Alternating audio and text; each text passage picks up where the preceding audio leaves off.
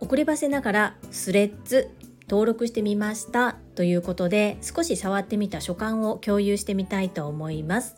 このチャンネルではサラリーマン兼業個人事業主であるパラレルワーカージュリが家事育児仕事を通じての気づき工夫体験談をお届けしています。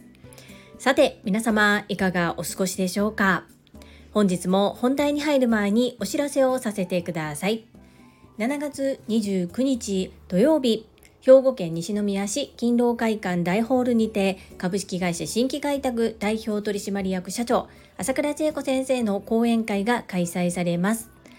会場13時開演14時16時終了予定となっております。主催は有限会社ラゴマ条例ピース訪問看護ステーション。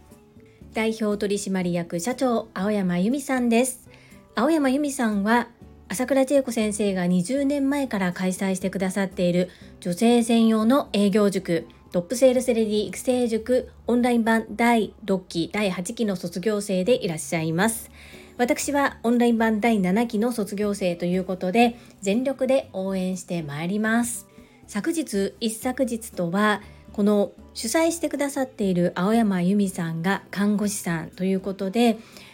たくさんの看護師さんに朝倉千恵子先生のことを知っていただきたいということで元気の看護師さんや入院体験のある方のエピソードをお話しさせていただきました。本日は少しスタッフサイドに立ってオリジナル T シャツのご紹介をさせていただきます。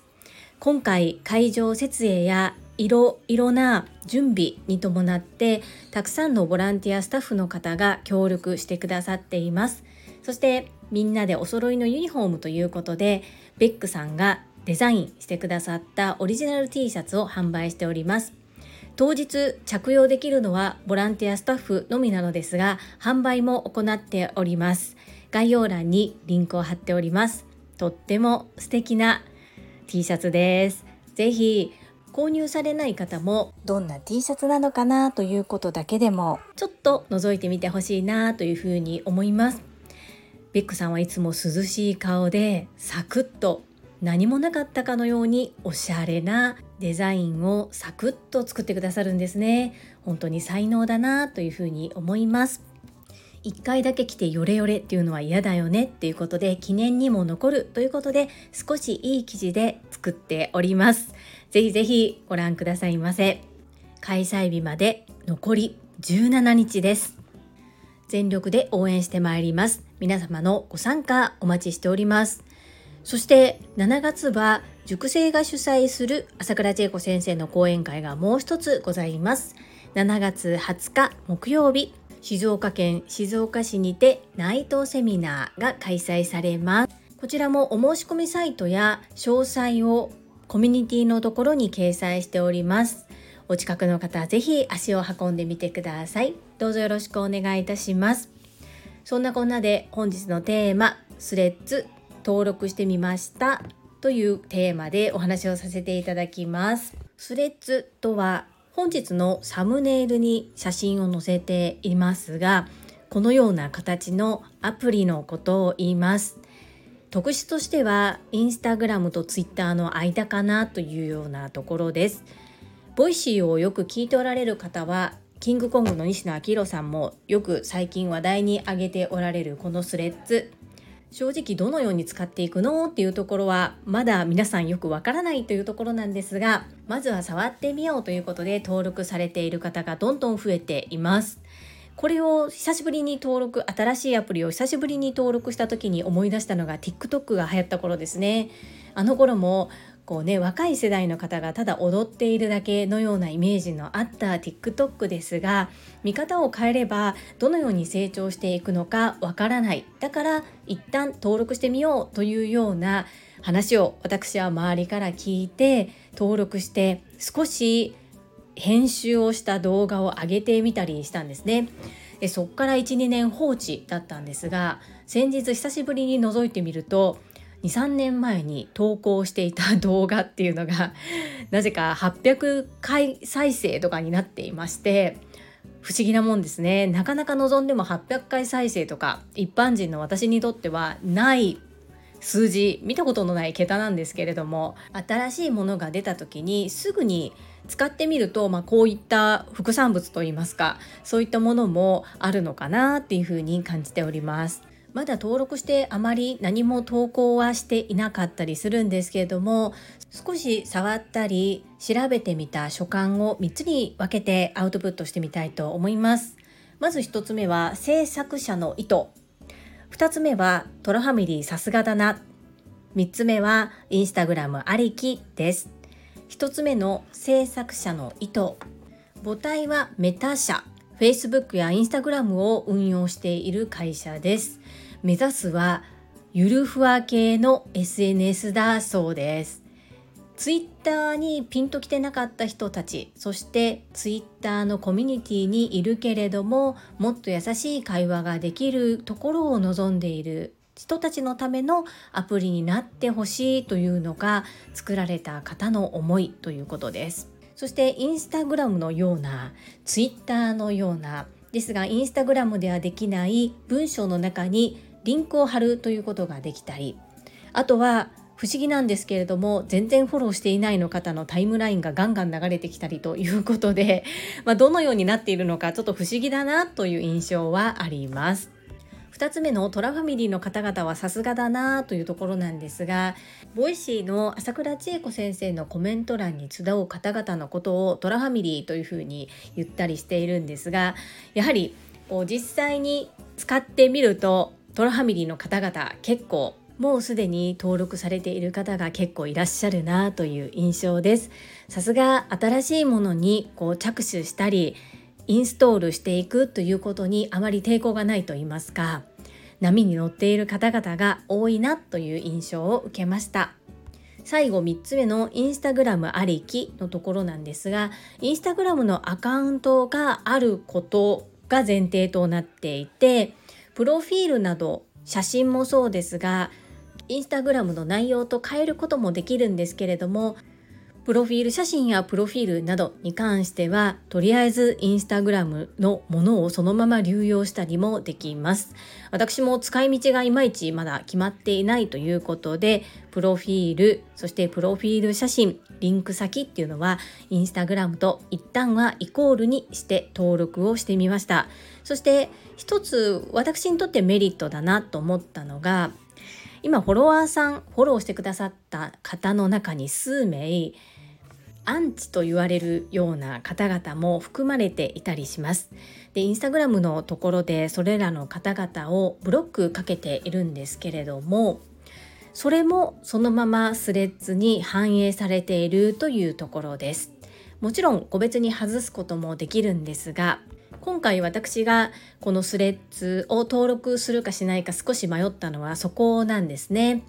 そこがどのようになるのかなっていうのが不安だったので少し一歩踏み出すのに勇気がいったところがあるんですけれどもまあ一回やってみようと思って「えい!」というふうに行ったところ結果的にそこは守られていたということで良かったなというふうに思っております。ここの部分あまりサクッと調べただけでは出てこなかったので実際の体験談としてお話を残しておこうかなと思ってあえてここの部分触れさせていただきました。さあこれがどのようになっていくのかなんですけれども仮説検証を繰り返されるキングコング西野さんの動向を私は注目しております。西野さんがどのように使っていくのかな？それに合わせて私も後ろからついていくような形で何か使えたらいいなというふうに思っております。本日は新しいアプリスレッズインストールしてみましたということで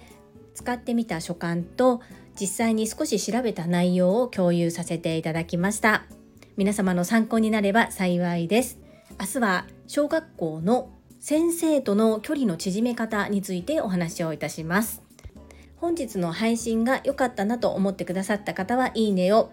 これからも継続して聞いてみたいなと思った方はチャンネル登録をお願いいたします。皆様からいただけるコメントが私にとって宝物です。とっても励みになっております。ありがとうございます。コメントをいただけたり、各種 SNS で拡散いただけると私とっても喜びます。どうぞよろしくお願いいたします。ここからはいただいたメッセージをご紹介いたします。第683回レッスンレポ小学5年生の挑戦コンプリートにお寄せいただいたメッセージですラルバハドゥール山本さんからです。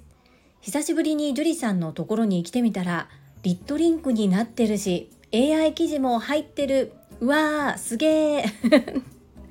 ラルさんメッセージありがとうございます。小さなことに気づいていただいて感動していただけたこととっても嬉しいです。ありがとうございます。そうなんです。私このスタンド FM を配信する前にもいろいろと無料の SNS を配信してきました。それがですね個人の活動のために行ってきたのでお片付けとお料理教室それぞれにあるんです。インスタもアカウント2つアメブロもアカウント2つツイッターは1つなんですけれども Facebook も自分の個人は1つですがページを2つ持っていたりするんですね。で名刺を今までお片付けの名刺とお料理教室の名刺と別々に持っていました。でそれを私ジュリという人を表すために今回1枚に集約しようとした時にじゃあ何の URL 何のサイトをそこに載せたらいいんだろうっていうことをすごく悩んだんですね。そこで自分でいろいろと考えた結果それぞれのリットリンクを作るということに決めました。というのはお客様も私は個人のお客様から企業様がいらっしゃったりします。で個人のお客様は SNS インスタグラムを見たりとか公式 LINE からご連絡いただくことが多かったりするんですけれども企業様はやはりホームページを見たがったりとかするんですね。でどっちつかずと言いますかお客様をまだ私の中でターゲットが絞れていない状況なので企業さんに対しても個人さんに対しても1枚の名刺をお渡しすることでお好きなところからコンタクトを取っていただけたり私というものを知っていただけたらいいなというふうに思いましてこのような形にさせていただきました。そしてリットリンクもですね実はお片付けの方とお料理教室の方一つずつどちらも違うウェブデザイナーの方にお願いしたんです。なので一つお片付けの方はもうすでに納品済みで今クリックするとデザイナーさんが作ってくださったまとめてくださったページが出るんですけれどもお料理教室の方はまだ私が作ったガラーンとしたほぼ何もリンクが貼っていないような状況です。もう間もなくあと1週間ぐらいで納品されると思うんですがラルさんもしよかったら7月の29日にお会いした時に私の名刺もらっていただけますか？そこにリンク先 QR でなんですけれども載せております。ポチッと見ていただけたら嬉しいです。AI の記事は昨日の配信でさせていただいたんですけれどもスタンド FM の新機能なんです。ラルさん私の AI の記事に気づいてくださったということはおそらくパソコンで見られましたよね。ラルさんラルさんもやってみてください。冒頭のハピネスハピネスラルルルルここをちゃんと拾ってくださるかそしてカタカナで文字起こししてくれるのか英語で文字起こししてくれるのかちょっとわからないですけれども実際やってみると結構面白かったりします。昨日の配信も文字起こししてみましたのでぜひぜひラルさんも挑戦してみてください。そして1ヶ月に使える分数が60分です。ラルさんも私も毎日配信をしているのでおそらく毎日の分をすべて AI の記事で文字起こしすることはできないと思うんですけれども一回やってみてください。楽しいですよ。ラルさんメッセージありがとうございます。いただいたメッセージは以上となります。皆様本日もたくさんのいいねやメッセージをいただきまして本当にありがとうございます。とっても励みになっておりますしものすごく嬉しいです。心より感謝申し上げます。最後に2つお知らせをさせてください。1つ目タレントのエンタメ忍者みやゆうさんの公式 YouTube チャンネルにて私の主催するお料理教室ジェリービーンズキッチンのオンラインレッスンの模様が公開されております。動画は約10分程度で事業紹介自己紹介もご覧いただける内容となっております。概要欄にリンクを貼らせていただきますので、ぜひご覧くださいませ。2つ目、100人チャレンジャー in 宝塚という YouTube チャンネルにて42人目でご紹介をいただきました。こちらは私がなぜパラレルワーカーという働き方をしているのかということがわかる約7分程度の動画となっております。こちらも概要欄にリンクを貼らせていただきますので、合わせてご覧いただけると嬉しいです。どうぞよろしくお願いいたします。それではまた明日お会いしましょう。素敵な一日をお過ごしください。スマイルクリエイター、ジュリでした。